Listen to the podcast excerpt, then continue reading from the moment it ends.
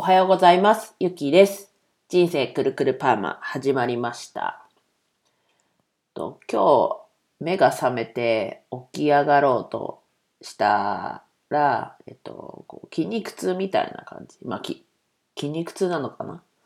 で、起きるのが結構億劫だったんですけど、まあ、ちょっと動いてたら、ちょっと和らいだので、ちょっと、ね、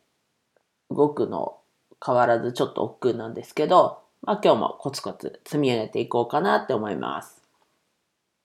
で、今日は、まあコツコツ積み上げるのもなんですけど、確定申告に向けて、医療費控除の、を受けるために、受けるためにっていう言い方でいいのかな？医療費控除のための、えっと、領収書の整理をしようと思ってます。で、自分は、えっと、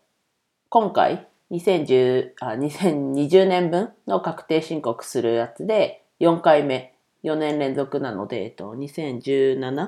18、19、20で、今回で4回目の確定申告です。で、基本、えっと、医療費控除以外の領収書は、えっと、毎月、次の月の翌月、あ、よ次の月の、えっと、月初に、えっと、整理を基本してるんですけど、まあ、医療費控除だけは、ね、同じとこにだいたい通ってるので、合計額書くので、いつも、えっと、最後に、直前にというか、まとめてやってます。なので今日はそれやろうかなと思います。これを聞いている皆さんの中にも確定申告をする方がいると思います。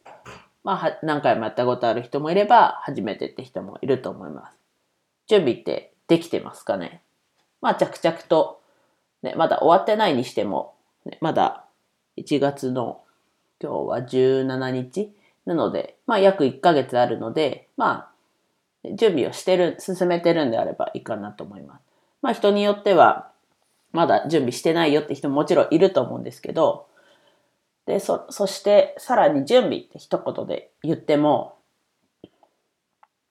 まあな、確定申告で何を、何をするかというか、によって、まあ準備って変わってくるとは思うんですけど、まあ副業している人だったり、給、給料じゃない収入がある人だったら経費の領収書だったり売上のこう書類というかだと思いますしまあサラリーマンで給料プラスふるさと納税っていうところなどであればまあ寄付金の領収書を準備するだけっていう感じの人もいると思うので人それぞれなんだろう自分みたいに医療費控除もあるしふるさと納税もあるし経費売上とかそういう準備いろいろある人もいると思うんですけど、でも2月、当たり前なんですけど、2月16日から確定申告が始まるっていうことには、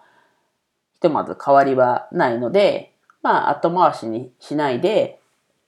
こうもう2020年終わったので、こういつでもすぐに確定申告ができるように準備しておいた方がいいのかなと思います。もちろんね、やる、やろうと思っても、すぐできない、いろ、事情でできない人もいるとは思うんですけど、できるんであれば、やっといた方がいいんじゃないかなと思います。まあ、準備してるうちにね、あの、こう、疑問というか、あれこれなんだっけみたいな。で、わからないところも出てきて、それを事前に調べれることもできると思いますので、まあ、まとめとしては、えっと、自分から言えるのは、早めに準備済ませておいた方がいいと思います。ってことです。まあ、このね、早めに済ませておくっていうのは、確定申告に限らずっていうことだとは思うんですけど、まあ今の時期、確定申告の準備とかっていうのは、こう、やってる人多いかな、多いのかなと思ったので、ちょっと話してみました。では以上です。お聞きいただきありがとうございました。今日も一日楽しく過ごしましょう。ゆきでした。